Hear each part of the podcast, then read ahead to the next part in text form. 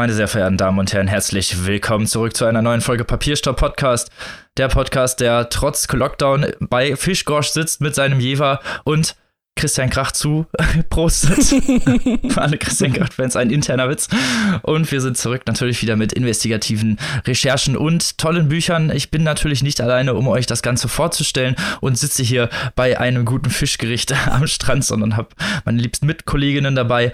Zum einen die Frau, die bereits schon drei Jever Intos hat und gleich noch ein Fischgericht kriegt. die liebe Maike. Strobbeln. Hallo aus dem internen Nähkästchen. Und die Frau, die gerne Katzen anstatt Bienen hätte, und zwar die liebe Annika. Hallo! Und natürlich auch mit dabei hier unser Captain von Nadjanze mit Fischbrötchen, Backfischstulle in der Hand, unser lieber Robin. Moin, moin. also kleine interne Plauderei gerade mal vorweg. Liebe Zuhörerinnen und Zuhörer, seid froh, dass ihr eben nicht in unserer Redaktionskonferenz war. Das waren noch die besten Witze, die wir da gemacht haben. was ihr alles verpasst. Ja, ja, ja. Schlimm, schlimm. Und apropos, was wir alles verpassen. Ja, das Jahr 2020 kommen wir direkt zum Vorgeplänkel. Was für ein beschissenes Jahr, oder Leute? Was sagt ihr dazu? Ich meine, Lockdowns, US-Wahlen, die viel zu spät entschieden wurden und wirklich ein schlimmes Jahr hinter uns. Wie getroffen seid ihr davon? Also wir haben ja schon in der letzten Folge angekündigt, dass trotz aller Misslichkeiten wir hier die gute Laune oben halten werden. Ähm, es Uhu. fällt uns aber minütlich schwerer, wenn man sich so die Nachrichtenlage anguckt. Gut, wir können jetzt froh sein, dass Biden zumindest mal gewonnen hat. Auch wenn äh, Donald Trump da drüben, wie baue ich eine Demokratie ab, Electric Boogaloo spielt, hoffen wir ja doch, dass er damit nicht durchkommt. Was mich allerdings, und Robin hat es schon ganz dezent angeteasert, über Wasser hält, ist, dass Christian Kracht nächstes Jahr ein neues Buch rausbringt. Und Christian Kracht ist ja hier der große Podcast-Liebling. Er wird hier bei jeder Gelegenheit abgefeiert. Ich kann auch hier aus meinem internen Nähkästchen sagen, dass ich wahrscheinlich überhaupt nicht bei diesem Podcast wäre und überhaupt nicht so viel lesen würde, gäbe es nicht den guten Christian Kracht. Und ich bin nicht der einzige Fan hier. Ich möchte aus einer Literaturkritiker-WhatsApp-Gruppe mit dem Titel Papierstaubpower zitieren. Da hat ein angesehener Literaturkritiker mit dem Rahmen, Namen Robin S. aus M gepostet. Großbuchstaben. Leute! Sechs Ausrufezeichen vier Smileys mit Herzchenaugen, zwei Konfetti-Smileys, ein Feuersmiley, eine Fortsetzung zu Faserland, drei Ausrufezeichen, ich Punkt, Raste Punkt, aus, Ausrufezeichen, fünf Feuersmileys. Robin, was sagst du dazu? ich finde es nett, dass du mich so, so, lieb, so lieb zitiert und zensiert hast. da kann ich nur zustimmen. Oh mein Gott, wie doll haben wir uns gefreut, dass Eurotrash rauskam. Es war nichts wirklich angekündigt, man konnte es nicht absehen und auf einmal kommt der heilige Gral aus dem Himmel herabgefahren in dieser Form des Buches. Man kann es vielleicht ein bisschen hören, wir sind große Fans dieses Werks zum einen Faserland und natürlich jetzt sehr gespannt auf Eurotrash. Wir können natürlich das Werk noch nicht lesen, aber ne, wir sind natürlich super gespannt darauf, das lesen zu dürfen, was natürlich erst am im März der Fall sein wird. Aber wir sind groß gespannt und lieben natürlich Christian Kracht bis auf unser, den Grund unserer Herzen. Ich glaube, äh, wer das, den Podcast schon länger hört, der wird das auch wissen. Wir haben auch schon mal die Toten vorgestellt, äh, vor Äonen von Jahren gefühlt. Das war meine erste Aber Sendung, meine erste Folge. Eben die erste Folge mit Maike so. Also falls ihr noch mal in die Nähkästchen-Folgen reinhören wollt, hört, hört, euch die Toten an, dann lest Faserland und dann feiert mit uns ab, dass Eurotrash rauskommt. Und wie hoch sind eure Herzen geschlagen? Habt ihr auch so kurz, das stand auch kurz davor, irgendwie einen Blutstau zu kriegen oder wie war das? ja, also Robin und ich, wir können nicht mehr an uns halten. Wir sind völlig eskaliert. Ähm, ja. Ein trauriges Geheimnis dieses Podcasts ist allerdings, dass äh, Annika noch nie Christian Krach gelesen hat. Robin und ich sind natürlich jetzt ganz heiß drauf, sie zu konvertieren zu dieser Religion. Aber trotzdem hat Annika natürlich auch ihre Lieblingsbücher und Lieblingsautorinnen und Autoren und weiß, was es bedeutet, in einer harten Zeit von Kunst über Wasser gehalten zu werden. Also Annika, hau raus. Wer hält dich über Wasser? das, ist, das ist wirklich eine gute Frage. Ich hoffe auch dann demnächst bald Christian Kracht. Ich werde mich natürlich entsprechend vorbereiten und diese Bildungslücke nachholen und dann mal schauen, äh, was, was ich da die Jahre bisher verpasst habe oder nicht. Ich bin auf jeden Fall sehr, sehr gespannt und freue mich auch schon drauf. Und ähm, ansonsten mal ganz davon abgesehen von Autoren und Autoren bin ich natürlich auch immer ein großer Fan davon, wenn Menschen sich für etwas begeistern, für ein neues Buch von einem Lieblingsautor oder Autorin. Und wenn das Menschen sind, die mir am Herzen liegen und ich sehe, wie ihr euch begeistert, dann begeistere ich mich da einfach mit. So. So, oh, so einfach geht das. also grundsätzlich ist es natürlich schön und deswegen habe ich ja gerade gesagt, ich werde mich natürlich entsprechend vorbereiten, wenn wir gemeinsam über Bücher reden, weil wir die alle gelesen haben. Das haben wir ja oft bei uns in der Sendung. Das versuchen wir ja möglichst oft umzusetzen. Das haben wir natürlich ganz extrem diesen Sommer auf die schöne extreme Art ähm, beim Buchpreis erlebt. Und ähm, das ist ja jetzt auch so eine Geschichte, so ein bisschen in äh, Corona, weil ja natürlich diese echten Treffen jetzt wieder wegfallen im Lock, äh, Lockdown Light, wie es so schön heißt, ähm, wollten wir natürlich auch noch mal den Augenmerk, äh, das Augenmerk so ein bisschen auf andere Möglichkeiten lenken wo kann man sich treffen, um sich mit anderen Leuten über Bücher auszutauschen, wenn es vielleicht nicht mehr halt mit den Freundinnen und Freunden geht oder mit den Kommilitonen oder mit wem man sich sonst so trifft. Vielleicht habt ihr auch noch sogar einen echten altmodischen Anführungszeichen Buchclub, der sich regelmäßig trifft. Jetzt ja halt auch nicht im Moment. Und da wollten wir doch noch mal das äh, ja das ganze Thema Lesegruppen auch in Communities, in, ob es jetzt Rezensionscommunities sind, wo man Rezensionen ganz äh, explizit vielleicht für gerade frisch erschienene Bücher schreibt oder Gruppen halt. Bei Goodreads zum Beispiel, haben wir auch schon häufiger mal erwähnt, wo man sich einfach mit Menschen zusammen ein, ja, ein Buch vornimmt, in der Gruppe liest, das natürlich jetzt auch so ein bisschen, wo jeder wieder für sich ist, nochmal so ein zusätzliches Gemeinschaftsgefühl schafft zum einen und natürlich gerade wenn man ein Buch liest, wo es sich auch äh, lohnt, darüber zu sprechen, das ist ja auch so eine Sache, die wir hier immer sehr im Augenmerk haben, dass, dass wir natürlich Bücher vorstellen, wo man auch mal vielleicht ein bisschen kontrovers drüber sprechen kann oder einfach noch mal mehr in die Tiefe gehen kann. Und da macht das natürlich Spaß, sich damit Gleichgesinnten auszutauschen. Und da ist natürlich Lockdown Light, Light eine Möglichkeit oder bietet die Chance, das halt auch alles ins Digitale zu verlegen. Und mittlerweile haben wir ja auch schon so ein bisschen Übung, Vielleicht auch mal, kann man mal so einen kleinen Zoom-Plausch machen über Bücher oder so. Also da sind wir ja mittlerweile einiges gewohnt und da, ja, ist das doch auch noch eine schöne Alternative. Ja, also es ist auf jeden Fall wichtig, das betonen wir hier ja auch immer, bei den Nachrichten dran zu bleiben. Wir lesen ja auch gerne politische Sachbücher, haben wir in der letzten Folge auch vorgestellt, das ist ganz wichtig, aber manchmal braucht man auch ein kleines bisschen Eskapismus. Nicht Eskapismus in ja, in den dummen Trash, sondern auch in gute Bücher. Und äh, dann mit anderen Leuten zu reden und das zu teilen und auch mal ein gutes Gefühl zu bekommen, was Positives zu sehen, sich von der Kunst ein kleines bisschen durch diese Zeit tragen zu lassen, das hat doch was und sich mit anderen Leuten zu verbinden. Deswegen macht es uns auch doppelt Freude, hier momentan diesen Podcast machen zu können. Ähm, nicht nur, weil wir miteinander über Bücher reden, das machen wir sowieso jeden Tag. Unsere WhatsApp-Gruppe ist völlig außer Kontrolle, schon seit Monaten.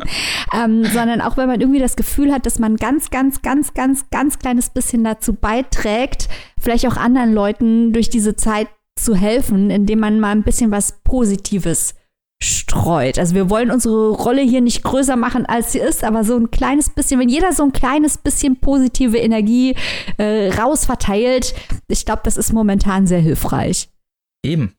Und so fühlt man sich natürlich auch nicht so alleine. Ne? In Gruppen, da kann man schnell auch diesen sozialen Aspekt, der ja momentan ein bisschen wegfällt bei dem Lockdown Light, nochmal wieder etwas rauskramen und vielleicht ja auch mal dann Literatur erleben, die man sonst vielleicht nicht erleben würde in diesen Lesegruppen. Dafür sind ja auch immer ein bisschen da, sich nochmal auch mit was vielleicht Neuem, mit was Ungewöhnlichem, vielleicht für einen selber auch formell Innovativen auseinanderzusetzen oder was vielleicht auch sonst nicht so im Bereich des eigenen Lesehorizontes liegt, sind solche Gruppen natürlich immer genial und selbst wenn ihr keine Lust habt, das mit Fremden zu machen, kann man solche Sachen natürlich auch super mit eigenen Freunden machen, mit der eigenen Familie oder mit eigenen Sozialkontakten. Genau, Stichwort WhatsApp-Gruppe, da ist es wieder. Ne? Man kann auch in WhatsApp-Gruppen genau. über Bücher sprechen. Oder, Robin, ähm, das fand ich gerade auch noch sehr interessant, was du gesagt hast ähm, dass man sich mal vielleicht an neue Sachen ranwagt. Also mhm. gerade so nach dem Motto, ah, ich würde gern mal dies und jenes Buch lesen, aber ich traue mich da alleine nicht so ran. Das ist ja auch was, was wir hier oft haben, auch in unseren Redaktionsbesprechungen vor der Aufnahme, dass wir auch noch mal äh, über ein Buch sprechen. Äh, hatten wir, glaube ich, letzte Woche auch erst, ah, wie habt ihr das Ende verstanden oder wie würdet ihr das interpretieren? Also das ist dann natürlich, ähm, eröffnet einen teilweise auch noch mal ganz neue Perspektiven und das ist natürlich spannend, wenn man dann so ein Buch vielleicht noch mal auf mehrere Arten erfahren kann. Eben, genau. genau. Man kann davon eigentlich nur profitieren. Es gibt immer mehrere Perspektiven und gerade diese per perspektivische Vielfalt auf solche Werke ist natürlich auch eigentlich immer für einen selber noch ein ja, Erlebnis eigentlich. Immer noch was, was da hinzukommt und was einen selber auch nochmal weiterbringt. Und was wir natürlich auch sehr schön finden, ist Sprache und super tolle Bücher über Sprache, die von super tollen Leuten geschrieben werden. äh, aber ich will nicht zu viel verraten, denn jetzt geht's um Bienen. Eigentlich nicht, aber trotzdem schöne Überleitung. Jetzt kommen wir zu den Bienen der Folge. Also, das hier ist eine Podcast-Folge nach meinem Geschmack. Erst konnte ich über Christian Kracht reden. Und äh, jetzt rede ich über einen Typen, der auch Christian Kracht persönlich kennt und großer Fan ist, der aber auch selber fantastisch ist und von dem ich ein großer Fan bin, nämlich Clemens Setz. Clemens Setz ist äh, 1982 geboren, also auch noch ein junger Autor, kommt aus Österreich und hat schon brilliert mit wunderbaren Romanen, wie zum Beispiel Indigo über Kinder, die an einer sonderbaren Erkrankung leiden, die dazu führt, dass die Leute in ihrem Umfeld, äh, dass die, dass die sich schlecht fühlen, dass die sich übergeben müssen. Ähm, also ganz weirde Setups für großartige Plots und Sprach. Experimente. Ein anderer Roman, der sehr bekannt ist, sehr zu Recht, äh, Die Stunde zwischen Frau und Gitarre, über eine Betreuerin in einem Pflegeheim, die einen Rollstuhlfahrer betreut, der immer von einem Mann besucht wird, dessen Frau dieser Rollstuhlfahrer in den Selbstmord getrieben haben soll. Also ein Mystery-Plot, der dann aber auch ganz viele Ebenen entwickelt. Nicht umsonst wird Clemens Setz häufig mit genau drei Autoren verglichen, die auch Stars dieses Podcasts sind, nämlich Kafka, Pynchon, David Foster Wallace. So, damit haben wir es hier zu tun. Aber jetzt hat Clemens Setz ein Sachbuch geschrieben, das heißt Die Bienen und das Unsichtbare. Und wie Robin gerade eben schon gesagt hat, geht es darin um Sprache. Und zwar um ganz besondere Sprachen, nämlich um Plansprachen. Also es geht um Leute, die sich hinsetzen und sagen, so, jetzt entwickle ich mal eine neue Sprache. Die wohl bekannteste, ähm, die, von denen haben von der haben wohl alle hier schon mal gehört, ist Esperanto. Dann gibt es aber auch zum Beispiel Elbisch, was wir kennen oder was, was Tolkien sich so ausgedacht hat. Es gibt Sprachen, die mit Piktogrammen arbeiten, wie Bliss Symbolics. Dann gibt es eine Sprache, die kannte ich vorher gar nicht, die heißt Volapük. Also ganz faszinierend. Clemens Setz hat sich dadurch sämtliche Plansprachen oder viele, sämtliche wohl nicht, da gibt es noch einige mehr, gearbeitet. Und das Besondere ist eben, dass er nicht nur über die Grammatik und Strukturen und Inhalte und Poeten dieser Sprachen spricht, ein bisschen erklärt, wie diese Sprachen funktionieren und was das Besondere ist, sondern dass dieses Sachbuch eigentlich eine Mischung aus Textformen ist. Da werden auch Geschichten erzählt, und zwar die Geschichten der Menschen, die sich diese Sprachen ausgedacht haben. Da kann man natürlich die Frage stellen, wer sind die denn und was ist deren Ziel? Weil wir haben ja in den meisten Fällen, außer es handelt sich um Leute mit äh, körperlichen und geistigen Einschränkungen, denen mit Plansprachen geholfen wird, kann ich auch gleich noch was zu sagen. Aber die meisten Leute verfügen ja, wie wir, schon über eine Sprache. Warum erfindet man dann noch eine? Dann kann man natürlich die Frage stellen, wer sind die Leute, die sich hinsetzen und diese Sprachen lernen? Auch faszinierend. Zu denen gehört auch Clemens Setz und das ist der dritte Aspekt, der besonders interessant ist an diesem Buch. Wir lesen hier auch Tagebucheinträge von Clemens Setz, der erklärt, wie er diese Sprachen gelernt hat und sich auch selbst befragt, ohne sich diese Frage abschließend beantworten zu können, warum er die Sprachen gelernt hat und warum er sie ausgerechnet zu dem Zeitpunkt erlernt hat, an dem er sie gelernt hat. Also man wird hier Fragen mit Fragen konfrontiert, wie zum Beispiel, ist der Sinn von Sprache nur Kommunikation? Kann Sprache nicht einfach nur poetisch sein? Wenn der Sinn Kommunikation ist, geht es nicht auch um Kontrolle?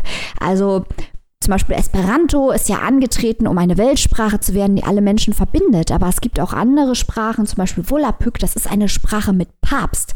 Das heißt, da gibt es quasi jemanden, der legt fest, was das authentische Volapük ist. Und es geht nicht, dass man da einfach weiter was anderes mitmacht, dass man was dazu erfindet oder was ändert. Was aber ja eigentlich genau das ist, was mit gesprochenen Sprachen passiert. Gesprochene Sprachen leben.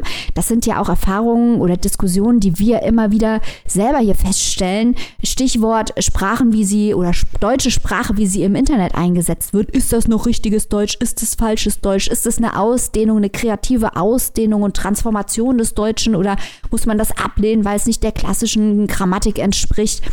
Äh, all diese Fragen werden hier gestellt, weil wenn man sich eine neue Sprache erschafft, um die Welt abzubilden, heißt es ja auch, dass man die Welt unter das eigene Raster unterwirft. Das kann also eine positive, verbindende Komponente sein, dass man mit anderen in Kontakt treten will, dass man eine eigene Welt schaffen will, aber auch, dass man andere ausschließen oder kontrollieren will.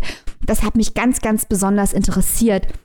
Da gibt es zum Beispiel einen äh, Typen in dem Buch, Robert Ben Madison, der hat in seinem Kinderzimmer das virtuelle Königreich Talossa erfunden mit einer eigenen Sprache. Und ganz viele Leute weltweit sind über das Internet Bürger von Talossa geworden. Und schließlich ist er durch eine Kontroverse innerhalb dieses Königreiches aus seinem eigenen Königreich, das er in seinem Kinderzimmer erfunden hat, als Erwachsener vertrieben worden. Und noch heute leidet er darunter, weil diese, das Königreich ist natürlich virtuell und die Sprache ist erfunden, aber sie hat eine Lebendigkeit erlangt, indem Menschen sie gelernt haben. Und die Gefühle, die man aufbaut in der Kommunikation und auch in der Erfindung dieses virtuellen Raumes und dieses Königreiches, die sind echt. Also ganz viele interessante Menschen kommen in diesem Buch zusammen, auch ähm, ein Esperanto-Gelehrter aus Russland, der durch die ganze Welt gereist ist, zu anderen Esperanto-Gelehrten und auch auf seinem Weg immer wieder von der Weltgeschichte und den Verläufen der Weltgeschichte beeinflusst wurde. Das sind teilweise Geschichten, da denkt man sich, warum gibt es dazu noch keinen Hollywood-Film? Und die Stars sind eben immer Sprachgelehrte, Sprachforscher, Spracherfinder. Und das Ganze wird gespiegelt in den eigenen Erfahrungen von Clemens Setz um mal so einen kleinen Eindruck zu kriegen, habe ich hier so ein paar Stellen rausgeschrieben, um auch die gegensätzlichen Impulse nachempfinden zu können. Also das ist zum Beispiel die Geschichte eines behinderten Mädchens, das mit Hilfe von Bliss Symbolics, das ist eine Sprache in Piktogramm, erstmalig lernt zu kommunizieren und die dann in der Lage ist zu sagen, dass ihr Inneres eben nicht das ist, was die Menschen von außen über all die Jahre nur gesehen haben, sondern dass die andere Person, mit der sie kommuniziert, in der Lage sein muss, ihr Herz zu hören, was sie eben nur durch Sprache kann. Also da geht es wirklich ums in Verbindung treten durch Plansprachen. An anderer Stelle heißt es dann aber, eine Sprache muss nicht notwendigerweise von anderen verstanden werden, um Träger für Poesie zu sein. Da geht es dann um Sprache und ihren Klang und die reine Schönheit, die vielleicht gar nicht damit zusammenhängen muss, bis ins Letzte vom Gegenüber verstanden zu werden.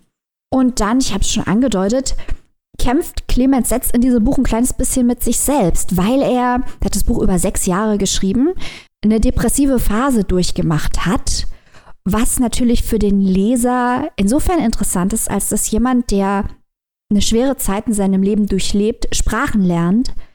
Also eigentlich kann man das ja küchenpsychologisch interpretieren, als er möchte mit Menschen in Kontakt treten, aber gleichzeitig sind es Plansprachen, also es sind Sprachen mit einer sehr bedingten Reichweite und sehr besonderen Bedingungen, die er erlernt.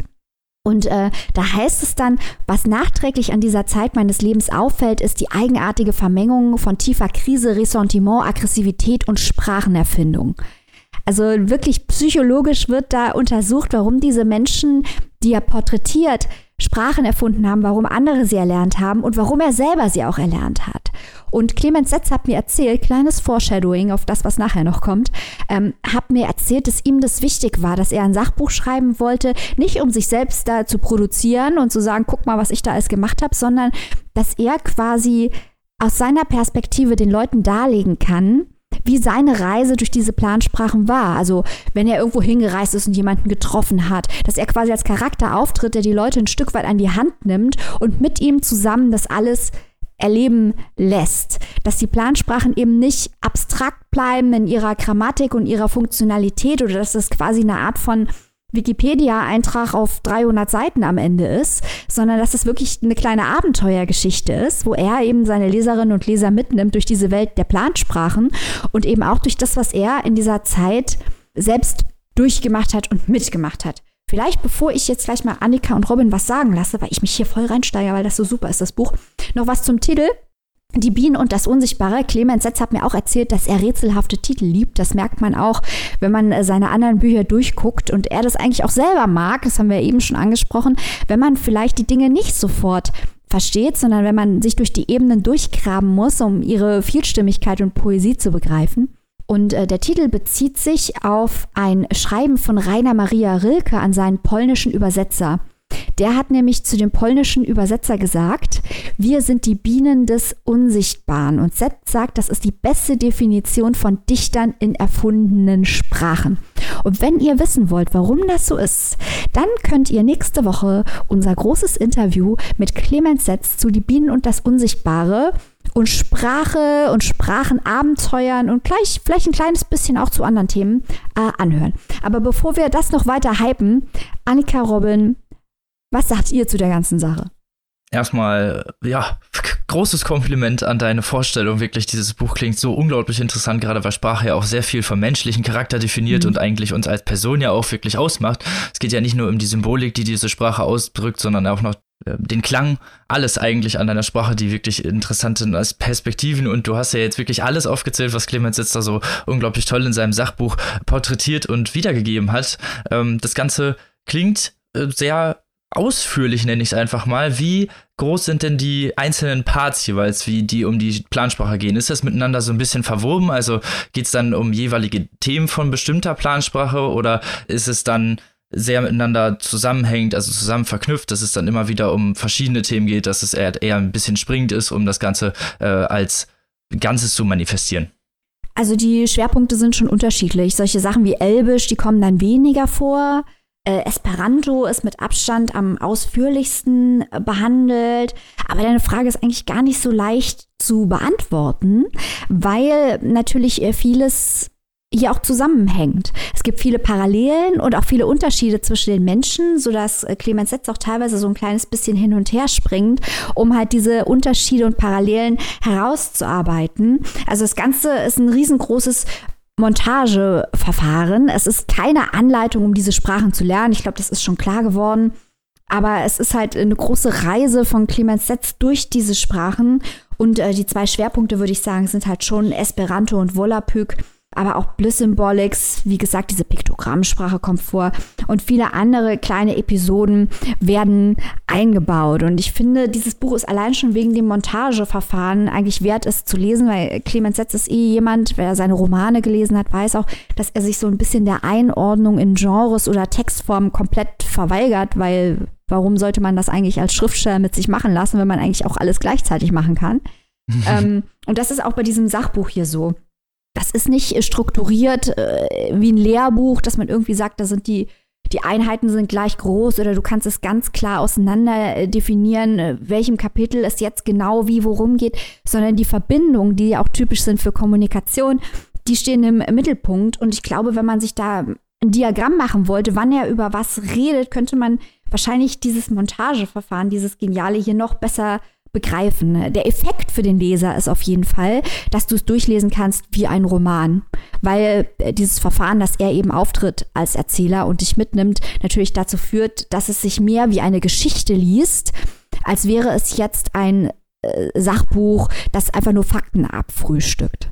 Ja, genau so klang es auch. Es klang halt nach einem sehr also prosaischen Verfahren eigentlich mehr als so einem äh, wirklich so stringenten Sachbuch mit empirischen Daten, das ja teilweise sehr trocken ist und was, äh, wenn man schon mal ein bisschen öfter Folgen gehört hat, weiß, dass ich zum Beispiel mit diesen Sachen überhaupt nichts anfangen kann. Deswegen bin ich bei Sachbüchern immer so ein bisschen vorsichtig, wenn man das zum Zugreifen geht, aber gerade dieser Zugang, wenn du ihn so sagst, dass er ein bisschen ähm, aufgelockert ist, dass er mehr ja auf die Perspektiven seiner, seiner, seiner Thematik eingeht, ohne jetzt unbedingt etwas zu fokussieren, was nicht unbedingt fokussiert werden muss, sondern das Ganze eher als Fließtext schreibt, klingt es doch nach einem wirklich tollen Verfahren. Aber du hast die Frage wirklich toll beantwortet. Also wirklich, das war genau das, was ich gerne wissen wollte. Gut, vielleicht noch als Ergänzung, also da sind auch Gedichte drin abgedruckt in verschiedenen Sprachen, Plansprachen mit, mit der Übersetzung. Es sind auch Bilder drin zur Auflockerung. Und äh, es sind auch Fußnoten drin. Ich glaube, Setz ist auch ein großer Fan von David Foster Wallace und er hat hier auch so ein kleines bisschen sein Verfahren übernommen, in Fußnoten zu kommentieren. Also hier ist zum Beispiel die beste österreichische Fußnote, die ich je gesehen habe, drin. Einfach nur Fußnote, dann guckst du unten, da steht dann nur Geh bitte. Das ist mir geil. Sowas finde ich geil. Also das ist ähm Ich habe ich hab, kann mich auch an eine, eine WhatsApp-Nachricht erinnern, wo Geh scheißen Internet eingekreist war. Das, das hat mir auch sehr gut gefallen. Direkt sympathisch. Ja, ähm, ich äh, kann mich also vor allem, was Robin äh, gesagt hat, dem Anfang nur anschließen. Maike, du hast das echt super interessant und spannend vorgestellt, aber wir sind ja hier sowieso große Verfechter der durchaus auch mal besonderen Themen. Also ich musste mir ähm, tatsächlich, habe ich, während du das so schön vorgestellt hast, Maike, musste ich auch daran denken, wenn jetzt Leute äh, quasi nur so den ersten Satz hören, äh, es ist ein Buch über Plansprachen, ja, was soll das denn, ein Buch über Plansprachen? Wer, wer liest denn sowas? Wieso, weshalb, warum? Weil ich glaube wirklich, ähm, viele immer noch dieses, was Robin ja auch angesprochen hat, Sachbuch, Zahlen, Daten, Fakten, aber es kommt ja halt auch immer drauf an, wer es erzählt. Und ich bin also oder wir hier im Podcast, das dürfte wohl bekannt sein, wir sind ja große Fans von so auch erzählenden Sachbüchern in Anführungszeichen. Mhm. Und es ist natürlich immer ja eine Frage, welcher Autor, welche Autorin schreibt es wie auf. Und ähm, dann kann man natürlich auch, sage ich mal, wenn man sonst vielleicht eher Romane schreibt oder auch gerade wie setzt sich keinem Genre so richtig zuordnen lassen möchte, kann man das natürlich auch auf die Sachbuchebene holen. Also das finde ich toll, das finde ich super und das finde ich absolut unterstützenswert. Und deswegen finde ich es gut, dass dann im Endeffekt auch noch so ein rundes Ergebnis dabei rausgekommen ist. Und ähm, da hätte ich jetzt nur noch eine kurze Nachfrage, ähm, und zwar von der rein Sprachthematik her, wie zugänglich ist es denn für Leute, die jetzt vielleicht nicht so so ein Grundwissen haben wie jemand, der so ein bisschen Literaturlinguistik studiert hat oder ähnliches? Also wird man da auch so ein bisschen mit an die Hand genommen oder sollte man noch so ein bisschen Recherchen nebenbei betreiben? Also ich glaube, man muss von Linguistik eigentlich nichts wissen, um dieses Buch zu verstehen. Man muss die Begeisterung haben und das ist auch ein Effekt, ähm, den ich hier noch erwähnen will. Man merkt halt, dass Clemens Setz Sprache liebt. Das klingt jetzt sehr trivial, aber das ist natürlich wichtig für gerade die erzählenden Sachbücher, wie du es gesagt hast, Annika. Man muss halt merken, dass derjenige, der da erzählt, das, was er erzählt, mega spannend findet. Und dann wird man mhm. mitgerissen. Mhm. Und so ist es auch hier bei dem Buch. Da wird man selbst in, in den Kapiteln, wo ich jetzt vielleicht auch selber gesagt hätte, Clemens Setz hin oder her, interessiere mich jetzt für die Grammatik von Volapük. Hm, ich weiß es nicht. Aber das wird mit so einer Begeisterung dann vorgetragen. Dann heißt es dann, oh, die mhm. Wörter sind so geil, steht dann da. Und da kommen lustige Wörter und so. Das ist, ähm, das macht dann einfach Spaß, weil man, weil man mitgerissen wird. Und es wird auch wirklich so erklärt, dass man eigentlich nichts über Linguistik wissen muss. Also man muss nicht irgendwie die lateinische Bezeichnung äh, für, für, alles Mögliche in der Grammatik wissen, um hier Clemens Setz folgen zu können. Was man schon braucht, ist natürlich ein gewisses Interesse an Sprachen und daran, wie Sprachen funktionieren, weil er darauf schon sehr eingeht und auch diese Gedichte einsetzt und dann die äh, Übersetzung dahinter stellt. Also man muss natürlich das Interesse an Sprache muss schon da sein, aber man muss kein Experte sein. Ja, genau so hatte ich mir das eigentlich auch gedacht. Von daher sehr schön, dass das so ist ähm, und dass du das noch mal so rausstellen konntest. Also das äh, sehr gut. Mission accomplished sozusagen. Und ähm, dann passt es ja wirklich, also mir, ich hatte die ganze Zeit äh, dieses äh, Zitat von Nick Hornby, Grüße kurz an die letzte Folge. Ähm, ich übersetze das jetzt hier einmal ganz kurz am Küchentisch. Ähm, er sagt, äh, die äh, Sachbuch-Bestsellerliste zeigt uns ja immer wieder, dass wir alle mehr über alles Mögliche wissen wollen, auch wenn wir gar nicht wussten, dass wir das wollten. Wir warten nur auf die richtige Person, die vorbeikommt und uns alles darüber erzählt. Und das trifft ja dann quasi hundertprozentig auf dieses Buch zu. Ganz genau. Besser hätte ich es nicht sagen können. Ja, eins, eins meiner absoluten Lieblingszitate und hier passt es wirklich wie die sprichwörtliche Faust aufs Auge. Für wie viel kann man sich denn dieses geniale, sprachlich interessante Werk zulegen, liebe Maike? Die Bienen und das Unsichtbare von Clemens J. Setz ist erschienen bei Surkamp und kostet 24 Euro. Ein sehr schönes Buch könnt ihr euch auch schon merken für Weihnachten. Könnt ihr da verschenken. An alle. Das ist immer gut, ein Weihnachtsgeschenk. schon parat zu haben. Wir müssen da, da muss man ja jetzt schon drauf gucken. Und bevor wir dazu kommen und ihr jetzt loslauft und eure Geschenkliste füllt, kommen wir zum nächsten Buch dieser Folge, nämlich zu der 7 im Folgentitel. Liebe Annika, erzähl uns doch mal mehr darüber. Genau, ich, äh, hier kommt der nächste Merkposten für euren Wunschzettel sozusagen. Und zwar habe ich von Volker Jag den Roman Sieben Richtige dabei. Ähm, das ist ein Debütroman. Volker Jag äh, ist zwar schon länger in der Literaturszene unterwegs, allerdings hat er, wie man so schön sagt, die Seiten gewechselt. Er ist nämlich eigentlich, was heißt eigentlich, ähm, er ist Lektor eigentlich gewesen, viele Jahre und hat jetzt also, ja, mal äh, die andere Rolle übernommen und musste sich selbst einen Lektor oder eine Lektorin suchen und hat halt sein eigenes Buch geschrieben. Sieben Richtige. Das liegt jetzt vor, ein Debütroman und so ganz grob gesagt äh, geht es da um, um Verflechtungen, Menschen zueinander, die Verbindungen und ja, so ein bisschen, ich will jetzt nicht sagen, dieser weltberühmte Butterfly-Effekt, ne? Ihr wisst, auf dem anderen Ende der Welt schlägt ein Flatter Schmetterling mit den Flügeln und das hat Auswirkungen und Konsequenzen auf irgendwie so ziemlich alle. Was wäre, wenn und so weiter. Das ist auch so ein bisschen das Motto dieses Romans, äh, das, was ich vorher wusste, hat mich gleich interessiert. Dann habe ich das Buch gelesen und ich muss euch sagen, also ein richtig, richtig toller Roman, der auch gut zu dem passt, ähm, was wir so ein bisschen von dem Vorgeplänkel hatten, was Mike auch angesprochen hat, was ich ganz interessant fand, dass man ja trotz alledem vielleicht auch mal so ein bisschen was Eskapismus Schönes braucht in diesen Tagen. Da finde ich, passt das Buch auch ganz rein, ganz gut rein, auch wenn es sehr melodramatisch ist. Dazu gleich mehr. Also, erstmal, worum geht es hier in diesem Buch von Volker Jag? Ja, sieben richtige, ähm, kann man sich schon denken, dass die Zahl sieben da vielleicht irgendwie eine gewisse Rolle spielt. Es sind auch, wenn man so will, ja, so ein bisschen sieben Hauptfiguren, die hier in diesem Buch sozusagen Spotlight-mäßig beleuchtet werden. Die setzen sich in zwei Familien zusammen. Wir haben auf der einen Seite die Familie Faber, auf der anderen Seite die Familie Ziemer und dann noch eine dritte Familie und ein paar einzelne Leute. Und diese Menschen haben alle irgendwelche Verbindungen miteinander. Also das können teilweise ganz, ganz kleine sein. Da ist zum Beispiel ein Möbellasterfahrer, der unterwegs zu einer Frau ist, die dann im nächsten Kapitel wieder eine Rolle spielt. Das können auch etwas größere Verbindungen sein, dass es da um eine Person geht, die mit einer anderen Person, die ein paar Kapitel früher oder später auftaucht, vielleicht mal eine Liebesbeziehung hatte vor ein paar Jahren oder da erkennt der Schüler seinen alten Lehrer wieder und ähnliches. Also es gibt hier verschiedene Verstrickungen, die nach und nach im Laufe des Buches offensichtlicher werden, einmal vielleicht nur kurz auftauchen und dann auch wieder verschwinden. Also das ist alles miteinander verwoben. Und das Ganze beginnt an einem Tag im Jahr 2018 in einem äh, ziemlich schlimmen Moment äh, für die eine der beiden Familien. Und zwar wird die Tochter von Kati und Roland, die kleine Greta, wird bei einem Unfall schwer verletzt. Das ist jetzt kein großer Spoiler, weil das passiert wirklich wortwörtlich im ersten Kapitel des Buches. Und dieser Unfall wiederum, der hat Auswirkungen natürlich zum einen auf die Familie, die Eltern, die sich jetzt natürlich um ihre Tochter sorgen. Zum anderen hat es natürlich ähm, Auswirkungen äh, für den Unfallverursacher, wobei man am, am Anfang auch noch gar nicht so richtig weiß, wer das jetzt ist.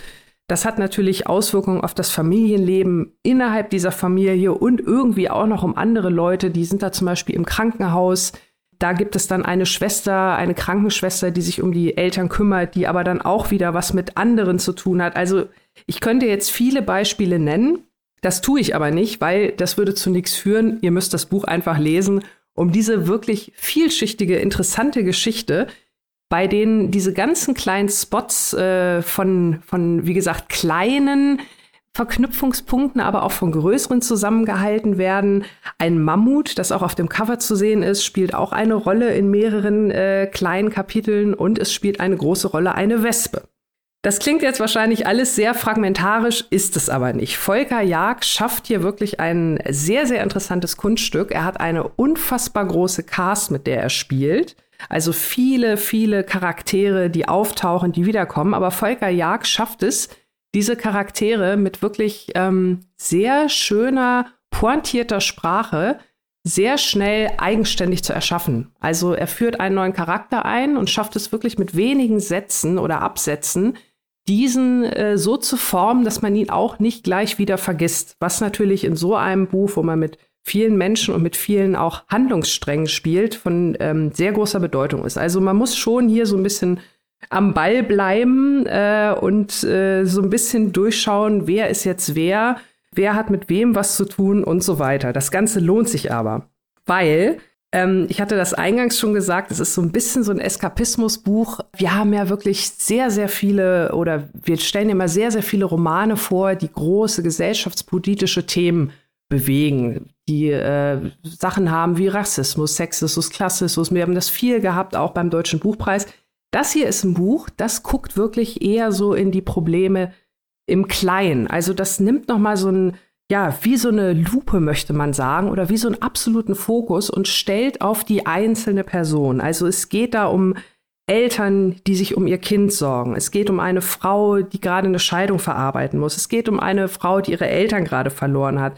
Also die ganzen Sachen, wie ist das, wenn man eine Jugendliebe 10, 15 Jahre später wieder trifft, wenn man sie 30 Jahre später trifft? Wie verändern sich die Leben, die Schicksale? Was hast du gemacht? Also es ist wirklich sehr, ein sehr persönliches Buch und bietet dadurch aber auch, denke ich, ähm, sehr viele interessante Anknüpfungspunkte, weil ich sag mal, so wie einen die großen Themen natürlich bewegen, was ist draußen in der Welt, was geht da vor sich vor, so bewegen einen natürlich auch die kleinen Schicksale, die man selber vielleicht kennt, aus der Familie, aus dem Freundes-, Freundinnenkreis, wie auch immer. Und das ähm, fasst Volker Jaki also wirklich sehr, sehr schön zusammen. Wie gesagt, auch mit einer guten Sprache, mit viel Humor. Ich fand das, äh, diesen sehr, sehr menschlichen Fokus in Anführungszeichen, habe ich also wirklich als sehr willkommene, erfrischende Abwechslung empfunden. Das äh, hat mich auch sehr überrascht, dass mir das so gut gefallen hat, muss ich sagen.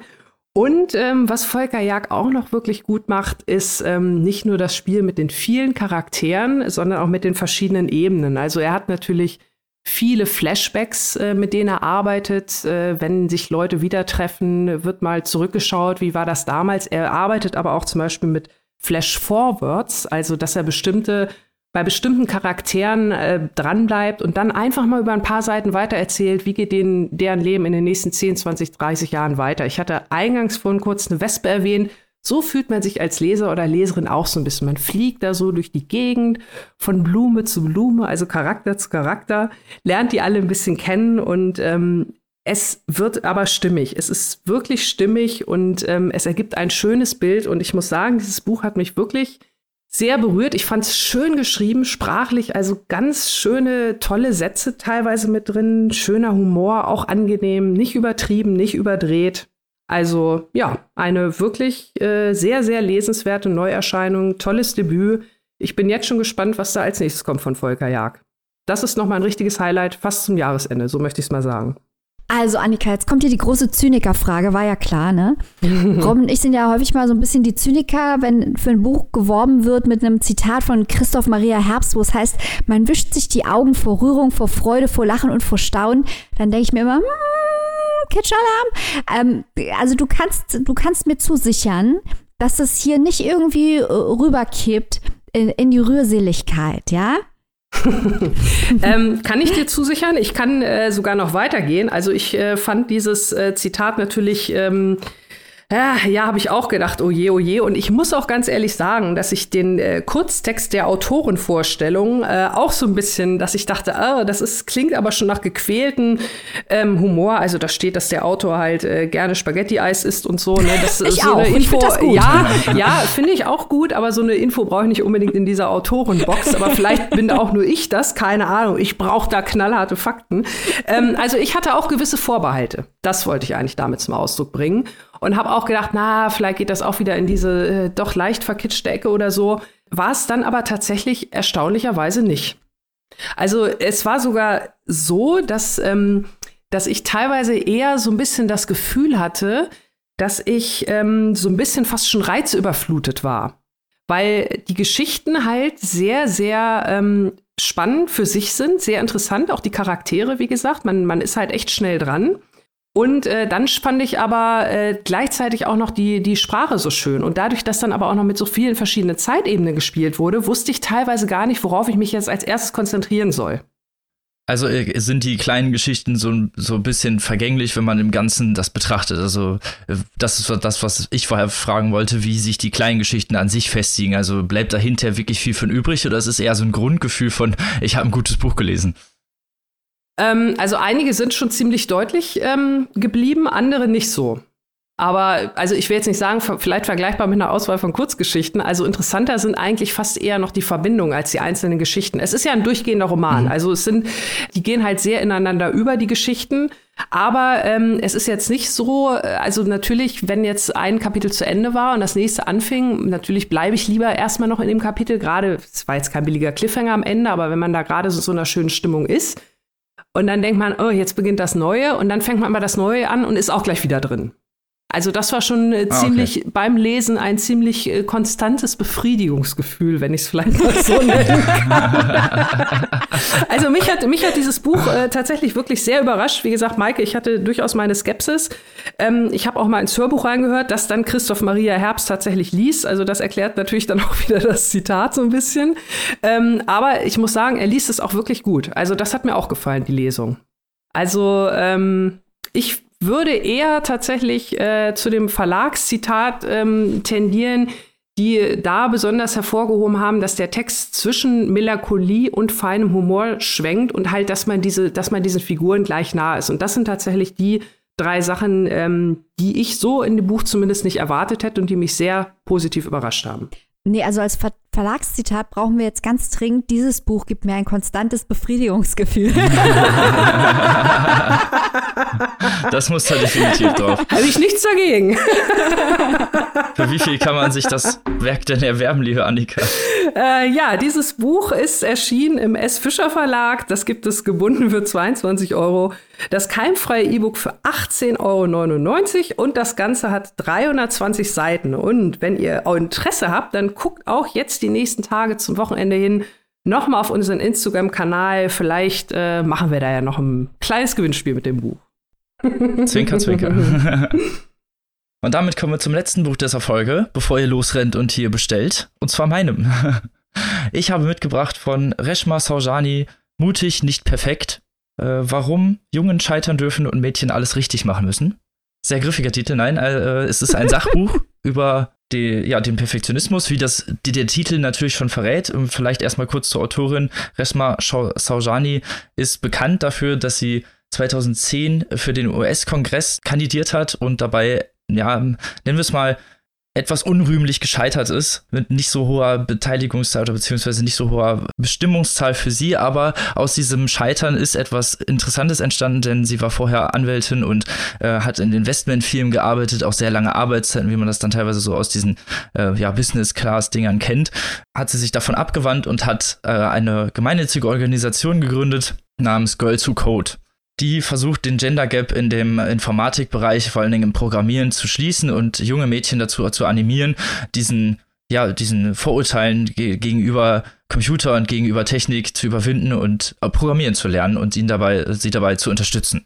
Was ja schon mal sehr rühmlich ist. Deshalb habe ich mich für dieses Buch auch interessiert, einfach weil ich glaube, dass sie Frau Sojani sehr interessante Dinge zu berichten hat. Und das hat sie nämlich auch. Sie tourt seit Jahren durchs Land und berichtet darüber, versucht junge Frauen dazu zu animieren. Und es ist erschreckend, wie deutlich dann doch dieser Perfektionismus auch äh, immer noch im sozialen Gefüge verankert ist, was sie auch hier in diesem Werk mit sehr vielen Beispielen unterlegt. Also es sind es ist nicht so ein reines Sachbuch, wie man denkt. Also es fängt an mit so einer kleinen Einleitung darüber, wer sie selber ist, wie sie dazu kommt, dieses Buch zu schreiben und hat eigentlich drei Stufen dieses mutig nicht perfekt, die, der, der Idee davon. Und zwar geht es halt erstmal um, wie Mädchen und junge Frauen vor allem dazu animiert werden, diesen Perfektionismus auszuüben, in welchem Kindesalter das auch schon teilweise etabliert wird. Ne? Da geht es dann auch um die Sicherheiten, die in Kindesalter schon angebracht werden bei Jungen, die, wo dann äh, ja die körperlich sich sehr ausgedehnt ausüben dürfen. Da ist eine Rotznase oder mal eine Verletzung oder sowas nicht weiter schlimm. Die werden, äh, da wird wenig auf Sicherheit geachtet. Bei Mädchen steht man oft daneben und guckt dabei und guckt sehr oft drauf. Und es geht äh, um diesen, dieses Verhältnis davon, dass Jungs abgehärtet werden sollen und Mädchen eher so diesen perfektionistischen, diesem einheitlichen Bild entsprechen sollen. Und das in Anführungsstrichen dürfen Mädchen nicht, obwohl wir heute eigentlich in 2020 leben und eigentlich in Zeiten, die, ja, man dürfte sagen, äh, doch etwas mehr vom feministischen Gedanken aufgenommen haben, trotzdem immer noch diese Ideen porträtiert werden und auch unterbewusst, wie stark noch diese Idee davon, Mädchen beschützen zu müssen und sie nicht denselben Gefahren auszusetzen oder Unklarheiten, wie das bei äh, Jungen der Fall ist. Dann geht es darüber, wie man über diesen Perfektionismus hinausgeht, wie es auch vielleicht darum geht, äh, selber seinen Mut zu finden. Sie bringt auch natürlich sehr viele Beispiele aus ihrem eigenen Leben, weil sie ja natürlich diese Organisation führt und kennt viele Geschichten auch aus diesem, aus diesen Trainings, äh, bei denen oft dann Mädchen sitzen, die lieber etwas gar nicht abgeben oder äh, dann nur die perfektionistische Version bis nachts hinein erarbeiten und teilweise unter Tränen nur, um das perfekte Bild von etwas abzugeben und dabei auch vielleicht auf ihre eigenen individuellen äh, Sachen zu eigen oder vielleicht auch mal ein bisschen drauf zu scheißen, nenne ich es einfach mal, äh, nicht das perfekte Bild abzugeben oder vielleicht auch mal zu scheitern. Darum geht es halt viel um dieses Buch, in diesem Buch, das Mädchen, wie der Untertitel schon verrät, nicht scheitern dürfen und alles richtig machen müssen weil es dieser perfektionistische Gedanke sehr, sehr tief verankert ist und gerade auch, wie gesagt, schon in ihren Kursen merkt man es oft, dass, das schreibt sie selber Beispiele, dass ein junges Mädchen dann Fragen stellt und oft einfach ein leeres Blatt Code da ist und die Lehrer dann die Rücktaste drücken, um zu sehen, was sie schon an Code geschrieben haben, weil sie dann lieber gar keinen Code abgeben, anstatt dass ein Lehrer darauf guckt und etwas Falsches sieht. Also da sieht man diese Scheiterungsidee äh, schon. Weiter geht es dann auch oft bei Preisverleihungen, dass, da ist mir das auch aufgefallen, ne, wenn man das teilweise sieht, auch, auch äh, bei Schulveranstaltungen Veranstaltung, wenn ihr mal einen Preis gewinnt, die Jungs geben gerne an. Ne? Da wird ein krasses Rap-Lied im Hintergrund gespielt oder gedabbt oder sonst irgendwas. und die Mädchen sind eher zurückhaltend, nehmen Demut diesen Preis an und wenn dann eine Frau diese Show abzieht, wie sie direkt als angeberisch oder irgendwie maskulin abgestempelt in irgendeiner Weise versucht, das ins Negative zu ziehen, was bei den männlichen Vertretern als, ja, Coolness gelten würde oder vielleicht, äh, ja. Homeboy-Style. ja. Und gerade ist es natürlich auch sehr interessant, wie, wie wegen ihrer Organisation diesen Gender Gap schließen möchte. Ich kleiner Schwank aus meinem Leben. Ich habe eine ganze Zeit lang Informatik studiert und man merkt das in diesen MINT-Fächern sehr stark, dass die ja, weibliche Unterpräsenz doch unglaublich stark präsent ist und gerade auch viele Mädchen äh, oder viele junge Frauen, mit denen man in den in Kursen ist, wenig beitragen, obwohl sie oft die besten Codes haben meiner Meinung nach. Also es gibt viele, es gibt diese, dieser Gender Gap ist sehr, sehr präsent, auch in unseren Unis und äh, auch in den Schulen, in denen oft diese, ja, Programmer, wie, wie das genannt wird, dieser Programmer Hoodie-Style, alle, ne, so in Badelatschen und dieser Vorzeigeprogrammierer, mit der halt dann von außen auch sehr abschreckend wirkt, äh, versucht wird, dieses Bild irgendwie zu normalisieren und zu sagen, dass die, dass die, ne, auch gerade die Wissenschaft und auch die Technik weitreichend für alle äh, Gruppen interessant sind und für alle, ja, äh, ab, abseits natürlich von irgendwelchen Geschlechterkonnotationen. Und das ist äh, sehr interessant, finde ich, was sie hier macht und zeigt halt auch gerade mit ihren Beispielen, die sie hier zahlreich in dem Buch widerspiegelt, wie tiefsitzend diese Probleme noch sind und wie sehr sich viele junge Frauen auch noch Gedanken um ihre eigene Perfektionismus machen, obwohl viele andere diesen Perfektionismus gar nicht erwarten. Und auch Eltern, die diesem ja, Druck, den sich die jungen Frauen und auch die Mädchen selber aufoktroyieren, äh, nicht, nicht gegenarbeiten können. Ne? Das ist dann etwas, was, was von Anfang an porträtiert wird, dass, äh, ne, wenn etwas gut gemacht wird oder dass es immer perfekt sein muss und dadurch äh, keine Adaption zu, zu mutigen Entscheidungen getroffen wird oder zum Scheitern. Und das ist das, was Frau Sojani hier sehr interessant porträtiert, äh, wie man diesen Mut finden kann und im, im späteren Teil auch äh, Frauen und weibliche CEOs, die über diese Mutgrenze hinausgegangen sind, äh, zeigt, wie stark Frauen generell sein können und dass man sich generell nie hinter den männlichen Kollegen verstecken muss und hinter diesen angeberischen Sprüchen und dass selbst ein bisschen Arroganz vielleicht auch mal ganz gut tut, auch wenn man von außen dann vielleicht ein bisschen als angeberisch angetitelt wird. Das ist natürlich aber auch ein Problem der Gesellschaft. Und genau das finde ich so toll an Frau Sojanis Buch, einfach zu sagen, seid einfach unperfekt, ne? macht, euch, macht euch nicht selber kaputt durch diesen Perfektionismus. Und das ist eine sehr schöne Einstellung, finde ich. Sehr zum äh, anderen auch sehr tolle Üb Kapitelüberschriften hier. Äh, mein, mein Lieblingskapitelüberschrift war ich, war trau dich in einer Welt voller Prinzessin ein Hotdog zu sein. cool. Sehr schön. Wenn das keine schöne Aussage ist, dann weiß ich auch nicht. Also, ich finde es, glaube ich, sehr interessant. Es gilt jetzt natürlich auch, ich habe jetzt hier viel über die weibliche Seite gesprochen, natürlich auch, sie wird auch auf die Jungen ankonnotiert. Es, äh, am Anfang hatte ich äh, als Kritikpunkt irgendwo stehen, dass sie gerne als Gegenkonnotation benutzt werden. Das stimmt aber nicht, denn sie hat in späteren Teilen, auch wenn es um die, die, Emotionalität geht oder auch um die äh, versteckte Emotionalität, sehr viele Gegenbeispiele, dass auch Männer von diesen von diesen Porträts beeinflusst sind, dass gerade auch diese Abhärtung, was bei Männern äh, gemacht wird, äh, eine falsche ist. Also man sollte einfach eine gute Basis finden zwischen, ne, wir, wir porträtieren Perfektionismus und wir härten jemanden ab und der muss emotionslos sein. Männer haben auch Gefühle, habe ich mal gehört. Genau, Männer dürfen auch mal weinen. Als Songtitel oder wie? nee, ich finde das total super, dass du das Buch ähm, hier vorstellst, Robin, vor allem auch, weil du als Informatiker auch was dazu sagen kannst, weil du diese Sachen ähm, selber quasi erlebt hast. Also erstmal, das hier ist natürlich der gleichgestellte Podcast. Wir debben alle nach jeder Folge erstmal ausführlich. Aber auch wenn es jetzt nicht wissenschaftlich objektiv mit Zahlen belegbar ist, würde ich doch ganz gerne noch mehr in den Bereich Schwank aus deinem Leben gehen. Wie hast du das denn wahrgenommen an der Uni in der Informatikfakultät? Ich nehme an, dass die Frauen in der Unterzahl waren. Ähm, waren die dann quasi von den Boys da ausgeschlossen oder waren die, gerade weil sie so wenige waren, besonders beliebt? Das ist eine sehr gute Frage. Also unterbesetzt ist vielleicht sogar noch sehr untertrieben. Also das ist tatsächlich in so großen Unikursen, wo dann so teilweise 150 Leute sind, sind da teilweise vielleicht so maximal 10 Frauen. Also es ist wirklich sehr unterbesetzt, das kann man nicht anders sagen.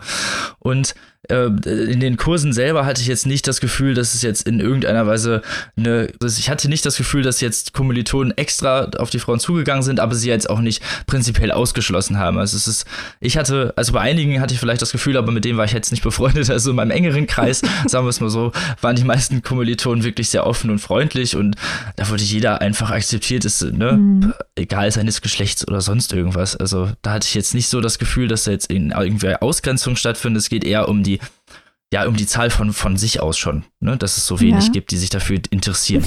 Und dann finde ich doch interessant, was du eben angesprochen hast, nämlich die Auswirkungen auf die Männer. Also ich glaube, das äh, kennen wir alle also da können jetzt auch Annika und ich mitreden, ähm, äh, dass man, also man erlebt ja auch als Frau, dass Erwartungen an Männer äh, gestellt werden in Bezug auf, wie sie sich halt nicht emotional äußern dürfen oder wie sie sich halt nicht verhalten dürfen, was dann zu großen Problemen führt, zu großen Repressionen bei den Männern, was aber natürlich auch wiederum schlecht für die Frauen ist, weil es einfach ein, ein Kommunikationsproblem auch herstellt. Mhm. Kannst du da noch ein bisschen zu ausholen, inwiefern sie darauf eingeht? Das interessiert mich ganz besonders. Also es geht hier vor allem wirklich sehr viel um die weibliche Seite. Also die Männer sind hier eher eine Randnotiz und das finde ich auch gar nicht schlecht, weil ne, das ist ja auch der Untertitel mhm. des Buches und da geht es halt auch nur mal drum, dass, ne, das ist jetzt nicht was, was ich jetzt negativ irgendwie konnotieren ja. würde, aber es geht halt auch viel um, natürlich, ne, es sind ja, es sind ja immer zwei Seiten einer, einer Medaille im Endeffekt, ne? Wir sind bei, wir sind ja alle irgendwie Menschen. So. so, und wir kriegen ja alle dasselbe irgendwie mit. Und die, und der Unterschied ist halt nun mal einfach, dass die Perfektion, dass, dass Männer dann zwar scheitern dürfen, ne, dass so etwas wie Versagen oder vielleicht auch mal was ausprobieren, was nicht funktioniert, überhaupt gar kein Problem ist, während bei Frauen halt immer sehr äh, auf, die, auf die volle Punktzahl, auf die Perfektion geachtet mhm. wird und erst dann gelobt wird, wenn auch wirklich irgendwie eine Perfektion entsteht. Und äh, da leiden natürlich Männer gerade auch in irgendeiner Weise drunter, weil sie irgendwie, wenn irgendwer in bestimmte Bahnen gepresst wird, ist das für, für beide Seiten nicht gut. Und diese unterschiedliche Behandlung hat für beide Seiten sehr schlechte Auswirkungen einfach. Ne? Wie gesagt, die Frauen, die dann einfach nicht die männlichen Sachen machen dürfen, ne? da darf sich nicht gerauft werden, da darf nicht auf den Baum geklettert werden, weil das ist halt nicht ladylike, nehmen wir es mal in Anführungsstrichen, was halt eigentlich, wie gesagt, nach dem heutigen Basisstand weg sein sollte, wird bei Kindern leider oft immer auch noch gemacht, so auch im Kindergarten, ne, wo es dann heißt, so, wieso spielst du mit den Bauklötzen, spiel dann mit den Puppen. Und bei Jungen ist das genauso, die dann halt eben nicht mit den Puppen oder den äh, Babydolls spielen dürfen oder mit den Mädchen Tee trinken dürfen und dann als direkt als komisch äh, abgestempelt mhm. werden. Es geht einfach darum, dass jeder halt das machen soll und machen sollen dürfte, was er gerne möchte. Und das ist halt, dass es dafür sehr viel Mut erfordert, einfach sich dagegen aufzulehnen, weil man ständig auch von der Gesellschaft eins auf die Fresse bekommt, mhm. wenn man genau ist. Ne? Also sobald man sich dagegen lehnt, sobald man halt sagt, okay, ich bin mutig, ich mach mal was anderes, ich bin mal jemand anderes, ne? ich stelle mich dagegen, gegen dieses, gegen die, vielleicht ist ja egal, gegen welches Bild man sich stellt, vielleicht gegen das Bild, was in der Arbeit porträtiert wird, vielleicht gegen das Bild, was äh, im, im ästhetischen Bereich porträtiert wird, ist es ja völlig Wurst, äh, gegen welches Bild man sich stellt, aber gegen diese Bilder wird sofort mit Gegenreaktionen reagiert. Ne? Heißt sofort, öh, das ist eklig, öh, das gehört nicht zu uns, was soll das?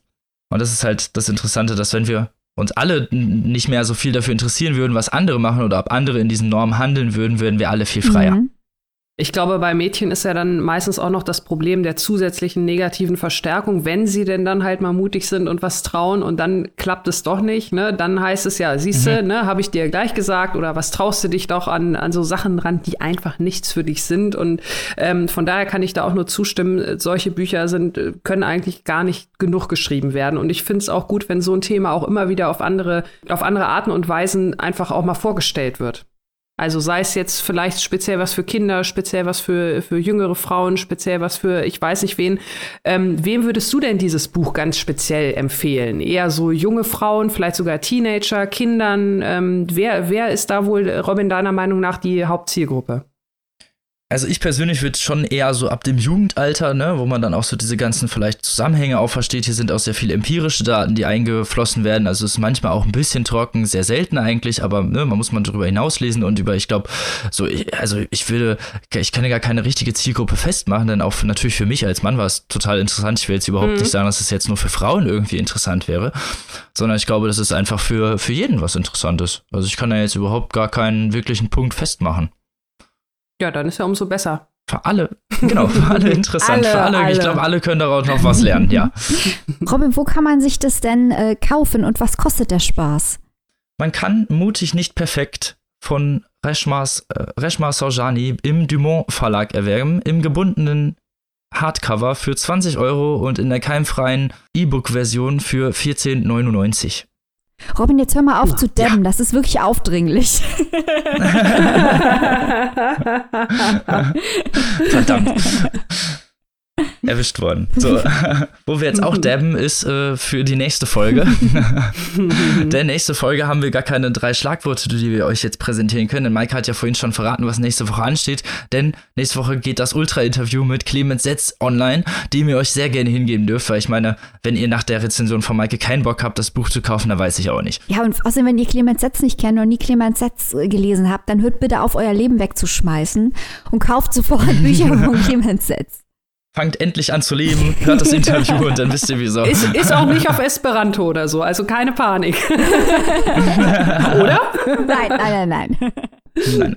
Das kann jeder verstehen. Mhm. So, und deswegen hört euch da nächste Woche rein. Wir hören uns übernächste Woche wieder mit drei neuen tollen Werken, aber dazu verraten wir jetzt einfach erstmal nichts. Uh, brutal. Ha, da müsst ihr gespannt bleiben und gespannt sein. Und bis dahin wünschen wir euch zwei tolle Lesewochen Lasst euch nicht so sehr vom Lockdown runterziehen. Bleibt natürlich gesund und lest was Schönes. Bis nächstes. Äh, tschüss. tschüss. tschüss.